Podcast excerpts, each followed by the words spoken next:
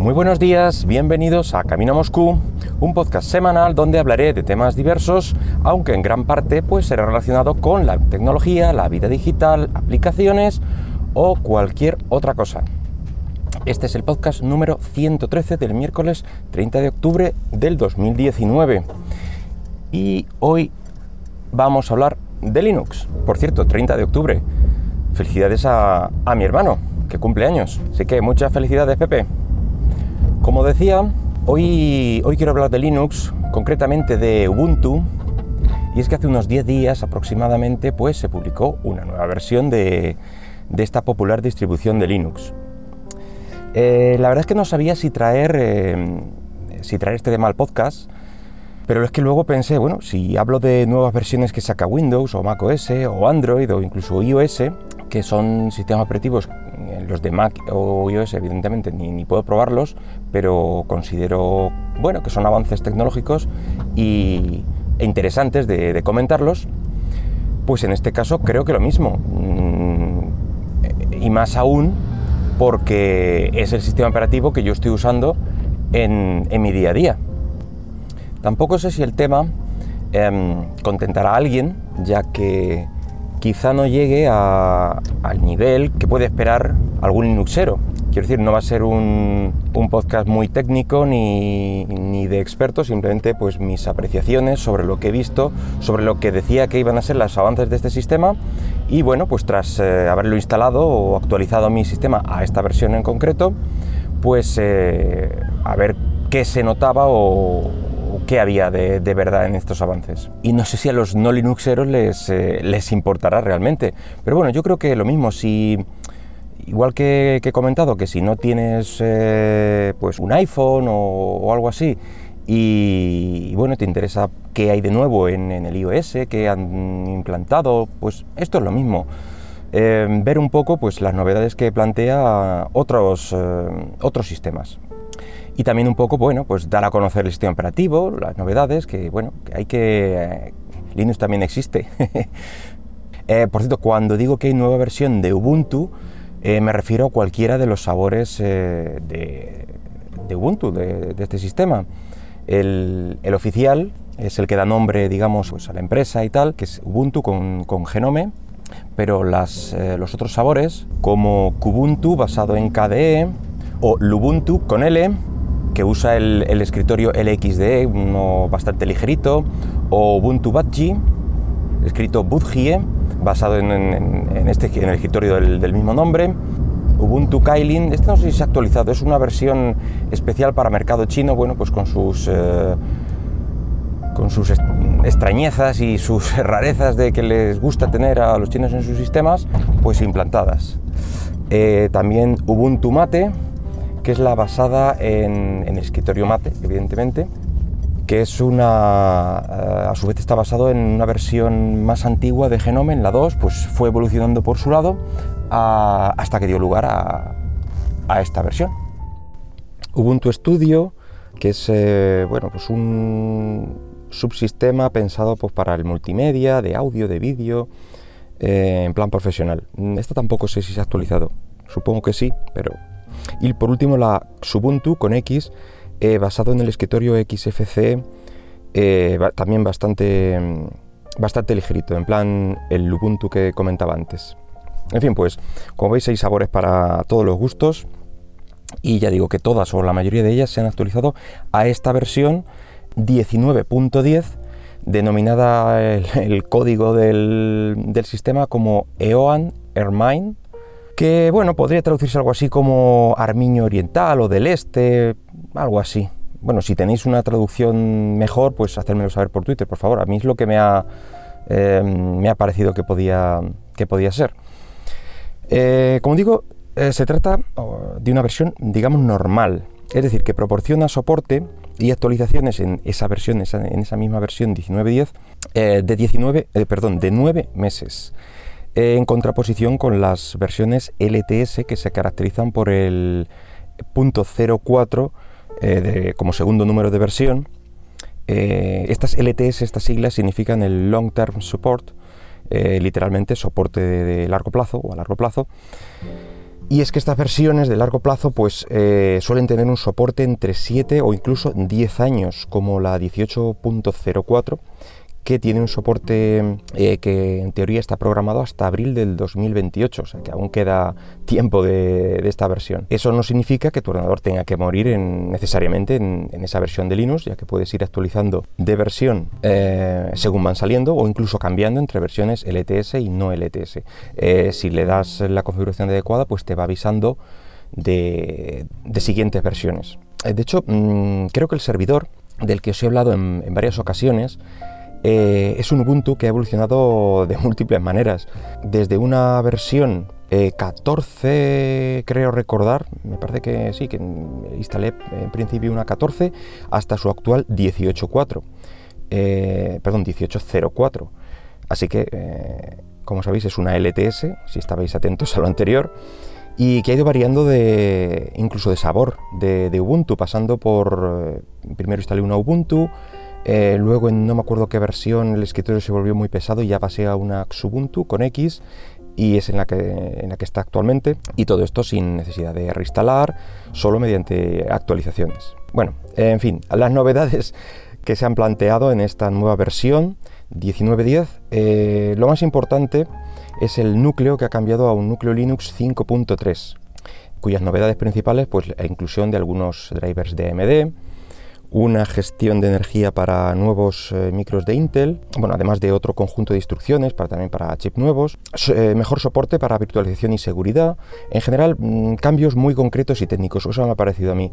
No, no he visto, bueno, supongo que también arreglarán pequeños eh, errores que hayan encontrado, no creo que haya errores muy graves. en principio tiene soporte hasta julio del 2020 y en abril de, ese año, el 2020, pues saldrá la siguiente versión LTS, ya será la 2004 con soporte también para, 10 años supuestamente. Otro cambio importante de, la, de esta versión 19.10 es eh, un soporte inicial en modo, mm, digamos, de testeo eh, para ZFS y bueno, pues no se recomienda para entornos de producción. Eh, se trata de un nuevo sistema de ficheros, en teoría más óptimo, pero aún en fases tempranas. Así que, pues eso, el que lo quiera probar puede ir probándolo, pero no es definitivo. Eh, otro avance importante de esta versión es la versión de Genome 3.34 que aporta de una mayor velocidad y fluidez al, sistema, es el sistema de, ventanas, lo cual eh, básicamente es el sistema mm, donde te manejas normalmente, si estás en un sistema de escritorio como es mi caso, eh, y es donde notas si, hay lagazos o hay problemas, pues se nota en el, sistema de escritorio. En general, el sistema tiene mejoras estéticas de iconografía, etcétera, y, como digo, bueno, pues aquí hay algunas eh, pequeñas cosillas que le dan mayor velocidad. Otra cosa curiosa es que han cambiado eh, la compresión del núcleo, digamos, de, la imagen del núcleo de, arranque a LZ4, eh, lo cual en teoría hará que se inicie más rápido. Y es que cambiar la compresión de, esta imagen de núcleo eh, a LZ4 pues, se ha tomado después de, evaluar diferentes opciones que tenían encima de la mesa y comprobar cuál eh, mantenía mejor el equilibrio entre el tiempo de carga y el de descompresión, ya que la imagen será un 25% más grande, pero el, eh, lo cual aumentará el tiempo, digamos, de traerlo a memoria, pero el tiempo de descomprimirlo, pues eh, es bastante menor, con lo cual, hasta siete veces supuestamente, con lo cual es como ahora tenemos unos eh, sistemas de almacenamiento bastante más veloces, con los SSD, etcétera, pues tomando medidas han visto que traerlo a memoria y descomprimir este LZ4 es bastante más óptimo que traer el algoritmo anterior, que creo que era un GZIP, eh, y descomprimirlo igualmente. Era un poquito más pequeño, pero se tardaba más en, la descompresión. Con lo cual, en teoría, este LZ4 ha sido el ganador. Y la verdad es que yo tenía esperanzas con, esto y esperaba que arrancara, la verdad es que fui un poco iluso y esperaba que arrancara prácticamente eh, antes de darle al botón de encendido. Y he de decir que a simple vista no noto que haya variado este tiempo nada o prácticamente nada. Supuestamente hay mm, menos em, cambios de pantalla, menos flashazos o glitches o llámalo como quieras, eh, entre que arranca el sistema y, te muestra ya la pantalla de login, solía haber pues algunos cambios gráficos y tal, y en teoría en los Intel esto se ha podido reducir hasta no tener ninguno, bueno, eso sí puede ser, pero te digo, el tiempo que era lo que yo tenía esperanza de ver una mejora considerable, lo veo prácticamente el mismo.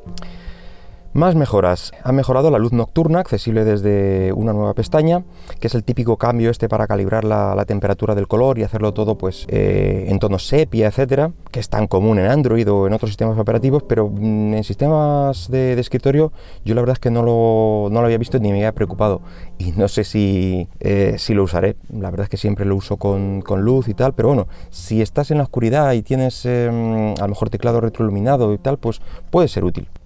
Em, también tiene la posibilidad de crear carpetas en el lanzador de aplicaciones. Este lanzador es más o menos como el box de aplicaciones, para que os hagáis una idea, como el de Android, el box de aplicaciones de Android, para que os hagáis una idea. Eh, ya no tenemos eh, el típico botón de inicio heredado de Windows 95. No sé en qué versión desapareció, sinceramente. Eh, la verdad es que no lo he hecho en falta. Últimamente, con darle al botón, vamos a decir el botón de Windows, Mm, vamos, ¿sabéis a qué botón me refiero del teclado? Eh, te minimizaba un poco las ventanas, pero te dejaba un hueco donde podías directamente escribir. Y con eso buscabas la aplicación que querías y, adelante. Entonces, hacía mucho tiempo que en mi sistema pues no probaba si tenía menú o no. En el, de, en el del servidor sí que tiene el típico menú, pero aquí pues la verdad es que no sé cuándo desapareció. Eh, como digo, ahora en este lanzador podemos eh, agrupar ciertas aplicaciones en carpetas lo cual está bien. Para ahorrar em, el número de iconos ahí todos a casco porro, pues eh, de hecho ellos mismos han organizado de esta forma en una carpeta las utilidades, bueno, para tener el menú un poquito más claro. Dicen que también tienen la ventana de ajustes eh, responsiva, y es que ahora la aplicación de ajustes y configuración pues em, responde bien al tamaño que le pongas, eh, oculta las zonas que que puede, mm, va ajustándose a los anchos y altos de, la ventana que has puesto. En fin, eso está bastante bien porque en algunos sistemas o ventanas más pequeñas o minimizabas, hacías la ventana de algún tamaño en concreto y perdías algunos botones o algunos eh, controles y la verdad es que era un poco... daba aspecto de poco pulido y eso pues, eh, pues se nota y queda, queda mejor. Más novedades, pues nuevos temas que han denominado o han llamado Yaru, eh, en el que destaca el modo oscuro. Yo lo he probado también, vamos, de hecho es el que te, instala y te selecciona por defecto. He probado tanto el claro como oscuro, los dos están bastante bien, pero he de decir que hay poquita diferencia con, el otro eh, tema Mm, que, ponía por defecto la versión anterior. Mm, como los ha mantenido, los he probado, uno ir cambiando y bueno, quizá el anterior te daba más espacios por ahí un poco en blanco, este está más agrupadito, menos... Em, te deja como más espacio para más cosas, con lo cual bien, así que es el que me he dejado por defecto y de momento el, claro. Pero el oscuro me, ha gustado, a lo mejor eh, cambio el tema oscuro. Eh, otro cambio importante es que ya no hay versión de 32 bits en ningún sabor oficial. En principio, eh, lo que han hecho, las únicas aplicaciones que pueden tener eh, conflicto, aparte, eh, esto evidentemente, si tienes un micro de 32 bits, mm, para ti esta versión no tiene ningún sentido, pero aplicaciones, hay un par de ellas que, que, este cambio es importante, y son la de Steam, y la de Wine, este, mm, esta capa o emulación de capa donde podías tener aplicaciones de Windows corriendo en tu Linux. Y lo que han hecho es amoldar o digamos que estas aplicaciones pueden seguir ejecutándose en modo de 32 bits, supongo que con su seguridad y sus historias, pero eh, digamos han llegado a este, a este acuerdo. Vale, no hay versión 32 bits, pero podéis ejecutaros dentro de este cajoncito de arena, así que bien, en, principio no, hay problemas. De hecho, al instalarlo, eh, yo arranqué el Steam y, arrancó sin problemas. Cierto es que no probé ningún juego, pero presupongo que funcionará sin problemas. Eh, más cosas que han metido en esta versión son drivers de NVIDIA directamente en, la imagen ISO, que es una gran mejora para todos los usuarios que tengáis estas eh, tarjetas de esta marca, ya que simplifica bastante la, la instalación. Bueno, y decir, no tiene una, una gráfica dedicada a Nvidia, así que bueno, pues no puedo deciros hasta qué punto tiene cantidad de, drivers gráficos. Eh, supongo que bien. Tiene un soporte mejorado para las Raspberry 4. Eh, mejora mm, la navegación con las teclas de teclado. Eh, también mejora la navegación con el touchpad. Mm, yo no he notado que, que tuviera antes ningún problema, pero bueno, bien. Tampoco incluye GS Connect, que yo no sabía ni lo que era, eh, así que lo he buscado y resulta que es un plugin para Genome que implementa el protocolo de KDE Connect para conectar Linux con tu móvil Android eh, y poder ver notificaciones y cosas de este estilo desde el ordenador. Incluso creo que podías mandar SMS. Eh, ni sabía que existía esto y bueno, antes lo incluía por defecto y ahora pues tienes que instalar tú este plugin, digamos, pues si interesa se, se instala y si no pues lo, Ahí está. En general, eh, básicamente estas han sido las, novedades. Para mí es una versión visualmente continuista. Quizá haya muchos cambios internos importantes, como lo que os he comentado del propio núcleo, la compresión, etc. Pero mm, eh, yo he notado, lo que se nota principalmente son iconografías, sí, el tema nuevo, colores y tal. El propio login tiene ahí un otro fondillo diferente. Eh, pero que se basa más en, mejoras para, el sistema y para hacerlo más funcional. No he encontrado ninguna novedad que, pueda volver loca a la gente y supongo que, esa es la estrategia de Linux en general. Hace la guerra un poco por su cuenta, mejorando poco a poco, día a día, pero que ninguna nueva versión nos volverá locos a todos y hará que las masas de usuarios y fabricantes pues lo instalen en sus, en sus máquinas. Eso no, no creo que ocurra y con esta versión pues tampoco. Eh, resumiendo, que no veo que la migración a esta versión pues, sea vital para todos, solo los que queréis, pues eso, últimas versiones, como en mi caso, y bueno, o que dispongáis también de, alguna, de algún hardware que haga uso de estas nuevas características. En fin, nada más por hoy. Espero que el podcast haya sido de tu agrado y si lo deseas puedes dejarme algún comentario por Twitter en arroba camino Moscú. Venga, hasta luego.